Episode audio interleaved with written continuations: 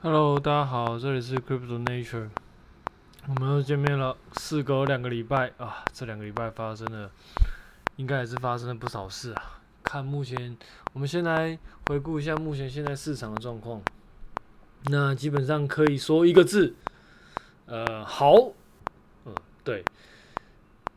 有应该应该这么说啦，就是大概蛮多呃，有一些币其实大概都已经突破新高，比如说 S 像 SOL 啊、ADA 啊、FTT 啊之类的，其实都已经突破新高了。那基本上呢，这些都是我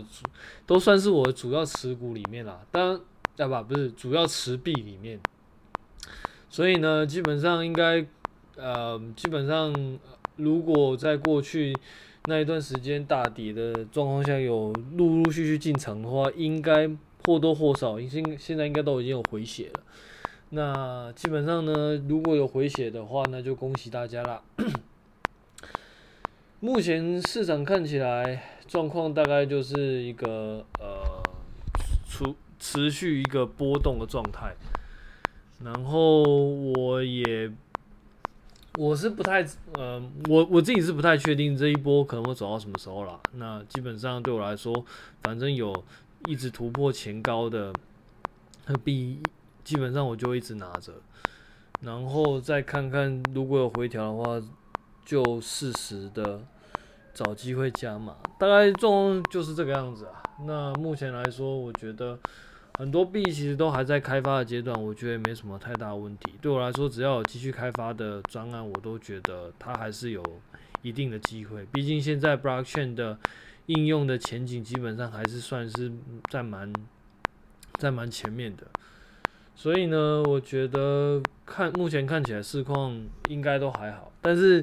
但是就是必须要小心的状况，就是因为。Blockchain 的这些专案很多，基本上都是属于有人会讲空气币，或有有人讲出来，嗯，有点像是圈钱的。基本上呢，如果你把它看成一种新创行业的话，我觉得这个就还蛮正常的，因为你在新创新创的环境里面，很多时候你就是要到处去募资嘛。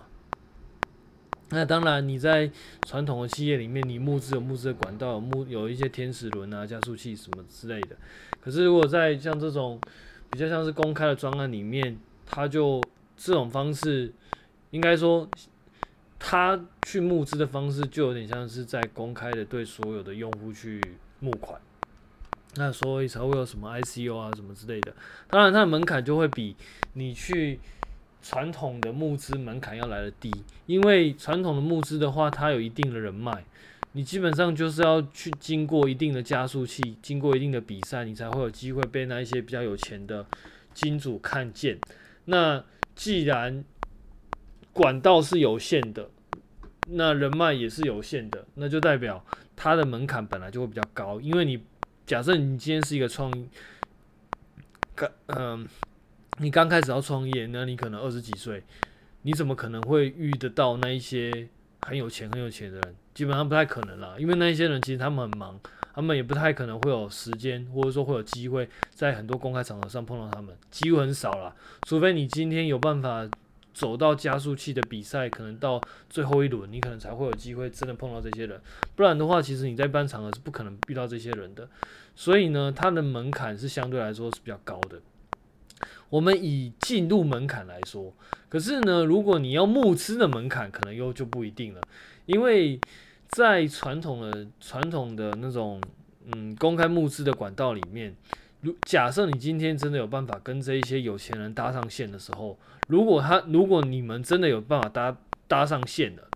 其实你要拿到资金的机会就会比就会就就就算是比较高的那一群了。我不能说很高，因为可能那一些那一些就是金主里面，他们可能也有很多口袋名单。但是如果你有办法进入到他们搜寻的雷达的话，基本上你就是拿到资金的机会就会比一般的创业家来的大很多。所以如果以机遇来说的话，假设我一万个一一万家那个新创企业，那假设今天走到了最后一关，可能就是只剩五百家。所以假设五百家要挑一家的话，那也就是五百分之一，对吧？所以它的门槛是比较高的。可是如果你真的有办法突破那个门槛，到达一定程度的话，你的可能在可能竞争者就会相对比较少，但是可能竞争者就很强啦。对。但是如果你是在币圈这种状况的话，你因为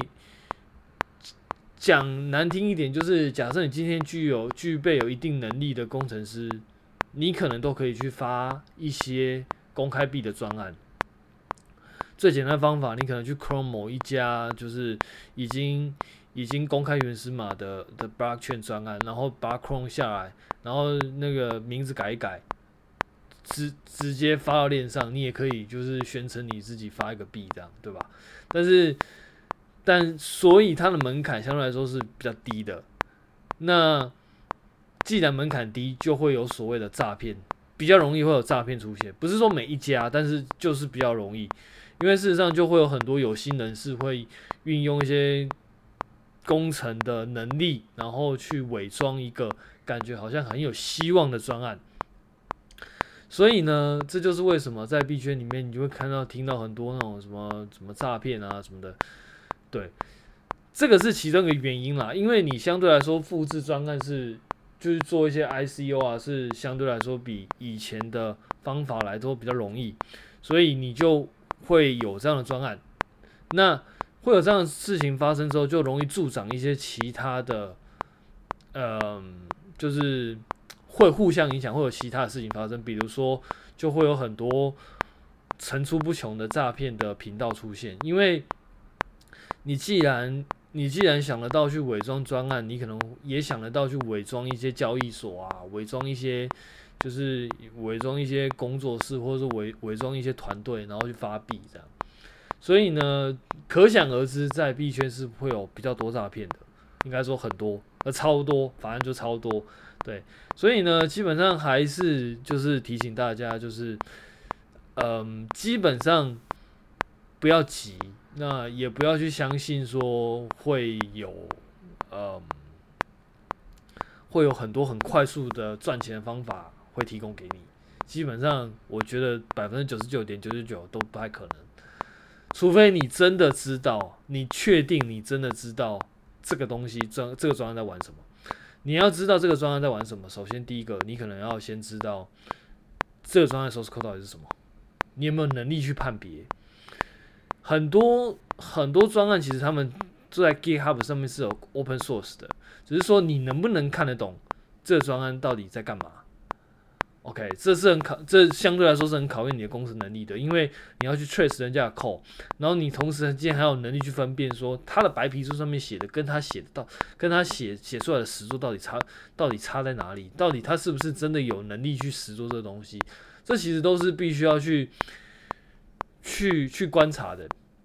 因为传统的投资的步调里面，这些工作其实相对来说被一些专业的人士所。帮你做完了，比如说，假设你今天要投资一家股票，那要怎么样去审计啊？要怎么样去就是就是呃评估这些设备啊？其实基本上在前期都有人帮你做完了。比如说在天使轮，比如说在 A 轮，这一些其实大部分的公司在经过这些轮的时候，都会被这就是这些投资新创的公司所聘请的工程师们所检验过。所以基本上呢，相对来说，等你等到你可以那可以让你投资的时候，其实都已经是比较稳的了。当然，当当然，你觉得但一定会有例外了，只是说相对来说都会比较稳了，因为那可能经过层层把关了。因为你你要知道，一家公司要到股票市场让你可以公开投资，基本上都要经过可能天使轮啊、A 轮、B 轮、C 轮，然后 D 轮，然后甚至一些。一些轮之后，然后还不倒，然后还能够持续，可能还要持续有获利，最后才有办法进入 IPO 的阶段，这是非常非常不容易的。那可能，可能三炮可能要经过好几年，所以呢，相对来说是真的是比较安全很多啊。那所以我还是建议，如果你没有能力去判断那些 source code，那最好是不要随便乱投资，因为可能你可能投了一个呃完全被行销所绑架的一个专案。你你如果没有能力去分辨它什么是行销语言，什么是它真的能够实做的话，很容易会有这样的事情发生。那如果你真的想投资的话，那我也建议就是丢少少一点，然后丢那种大币就好了。比如说像 BTC 啊，比如说像 ETH 啊，我觉得就差不多了。剩下的我觉得，除非你真的有能力去看那些 source code，那你也有把握你知道的是对的。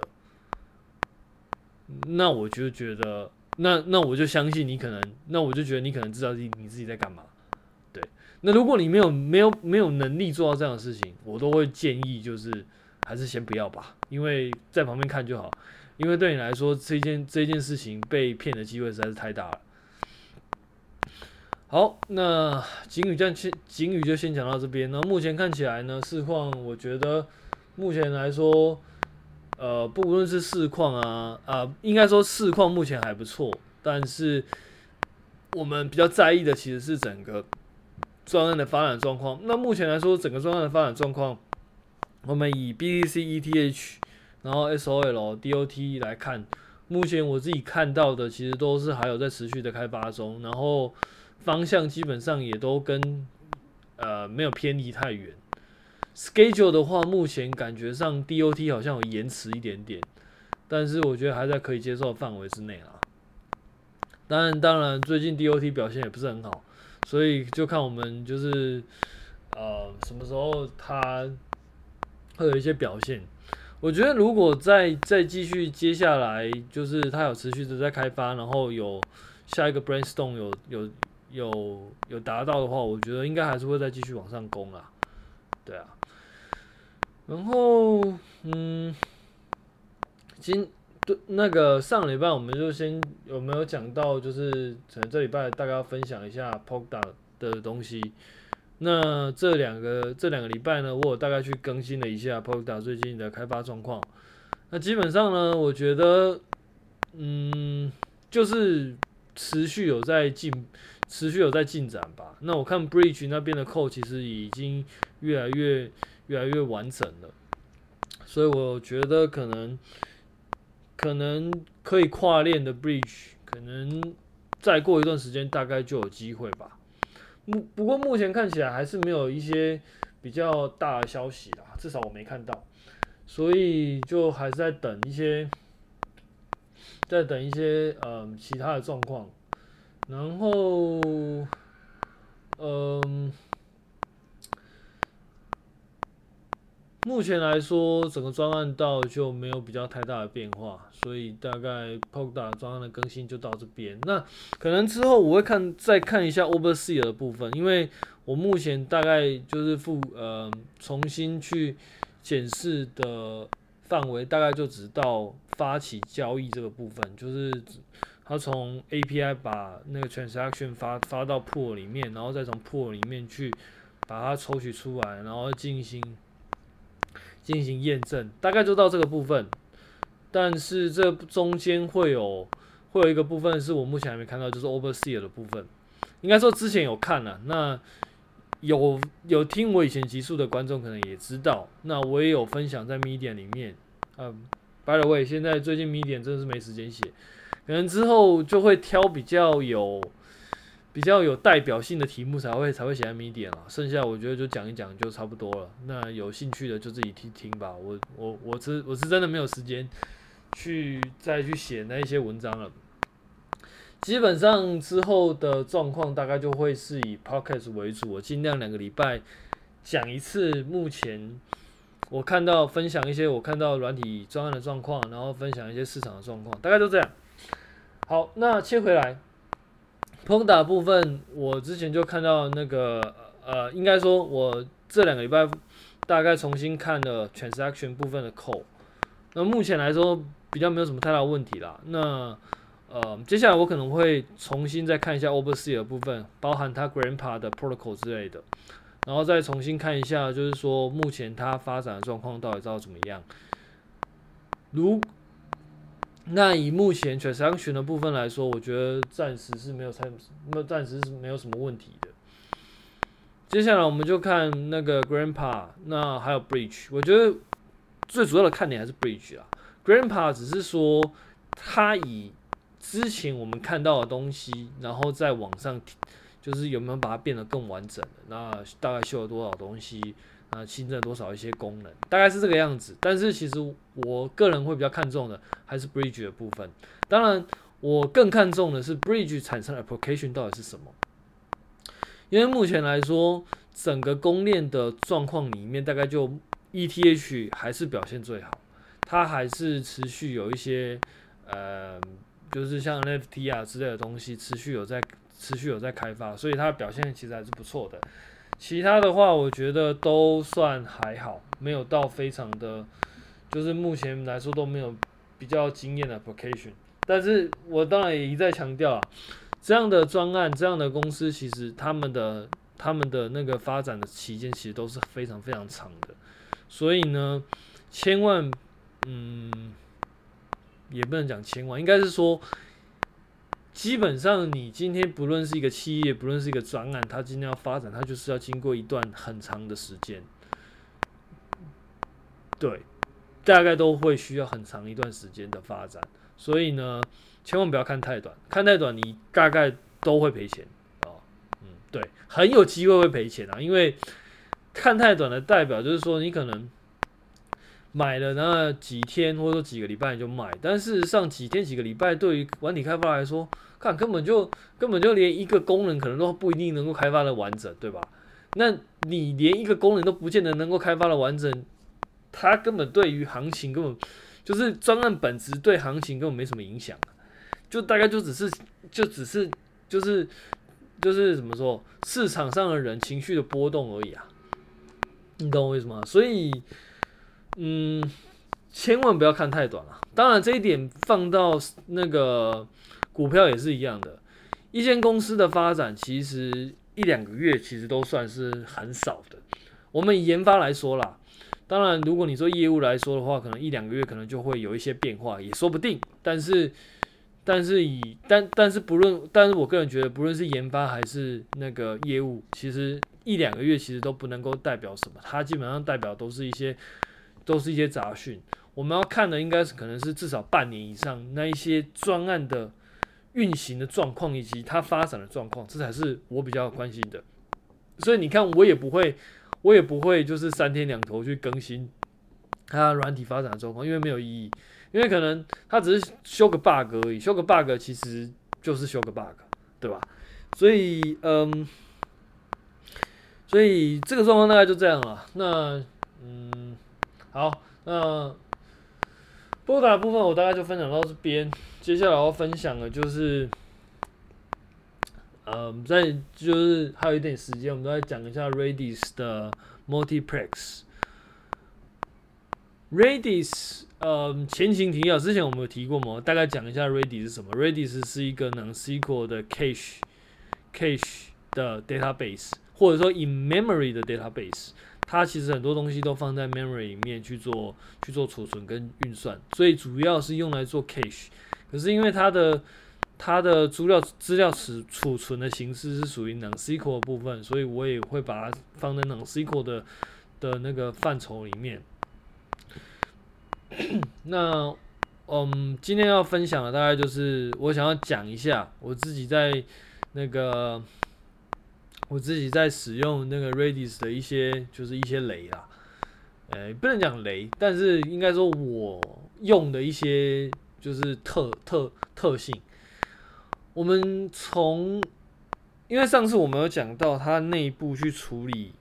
那一些 request 的机制嘛，就是一进来，然后 main 会 listen 嘛，listen 之后，然后去建立对应 client 的的 data，然后再把要处理的 function 挂到那个那个 event loop 里面，然后接下来就是它 event loop。就是嗯，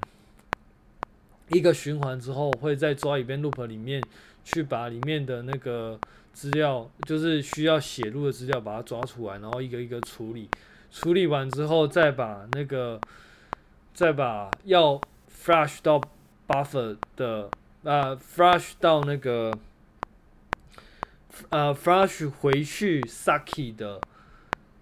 的部分，再把它挂到 aem 里面，然后再等下一次，就是在 tile sleep 之前，再把这些 request 拉出来，然后再做一次 flush。所以基本上它大概就会经历这三个动作。第一个第一个 event loop 是听，就是听外面的 request。第二个 event loop 是去处理那些 command 的的的状况，呃的呃处理那些 command 的事情。然后第三个是把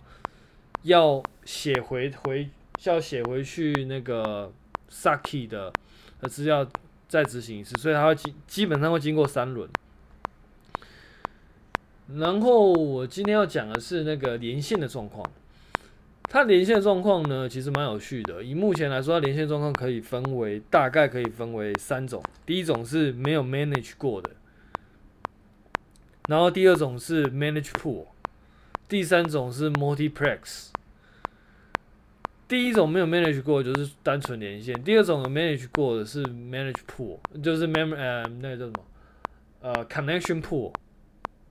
Connection pool 顾名思义就是我存一堆连线，那每当有新的 client 跟我要一些 connection 的时候，我就把我就我就把既有的 connection 从 connection pool 拉出来，然后丢给他。那第三个呢，multiplex，我这是我个人理解啊，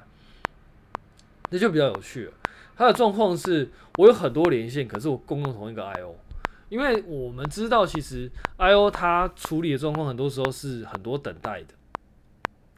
那 multiplex 呢，就是一种一种方式，可以让你很多不同的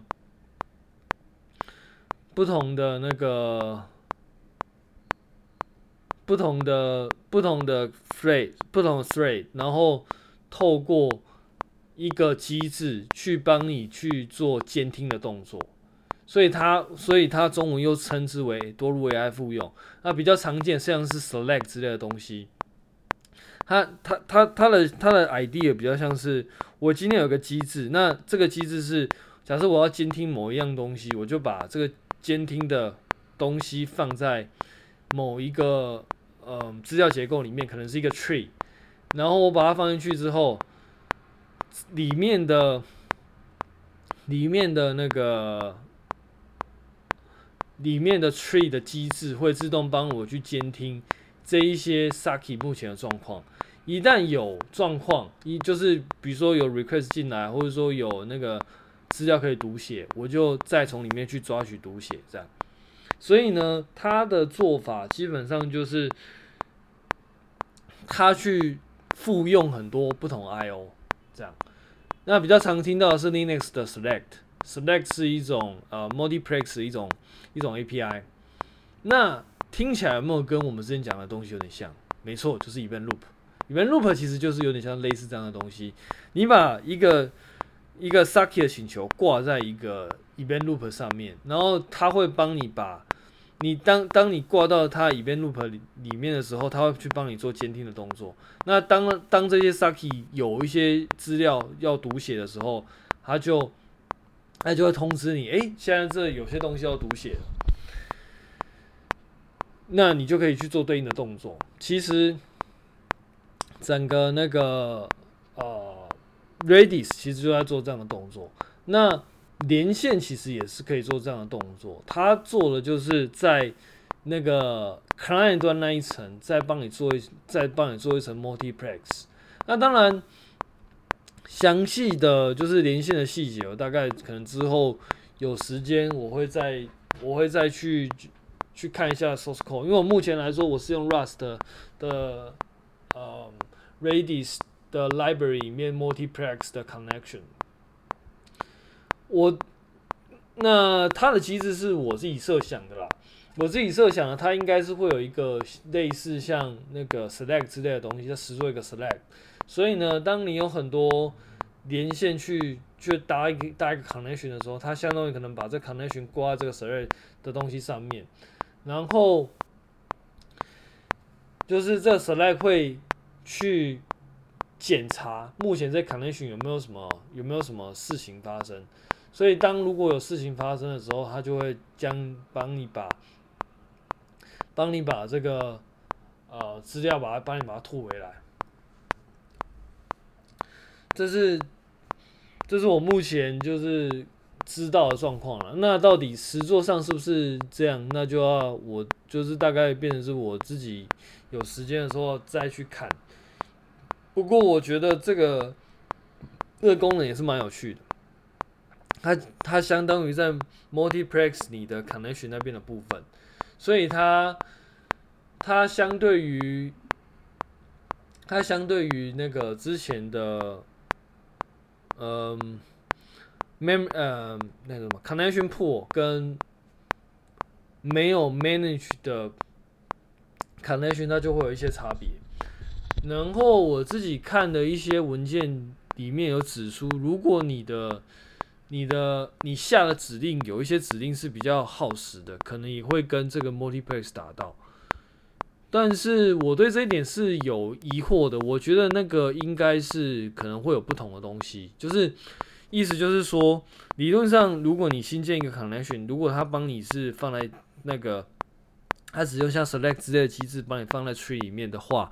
理论上应该不会有影响，因为它就是就是一个 Saki 而已，就是其中一个 Saki，然后挂在某个 tree，然后那那那个东西就是它反应比较慢。可是理论上，如果你有建立新的 connection 的话，应该是不会有影响，除非除非除非有另外一种可能是很多 connection 共用同一个 I/O，但这个这个方式就会比较特别，因为这个方式就会遇就会遇到，那你要怎么样去知道呃哪一个 I/O 就是在在这个 I/O 复用的状况下，哪一个 connection 就应该说，这个 I/O 出来的资料是属于哪一个 connection 的？我觉得这个可能就会，呃，又需要再看一下它到底怎么实做的。不过，这个是我目前就是觉得蛮有趣的一个一项功能。我我我不确定每一每一个 library 是不是都有提供啦，不过可能有兴趣的可以自己去看一下。好，那我们今天大概就聊到这边啦。那。嗯，祝大家就是投资愉快，拜。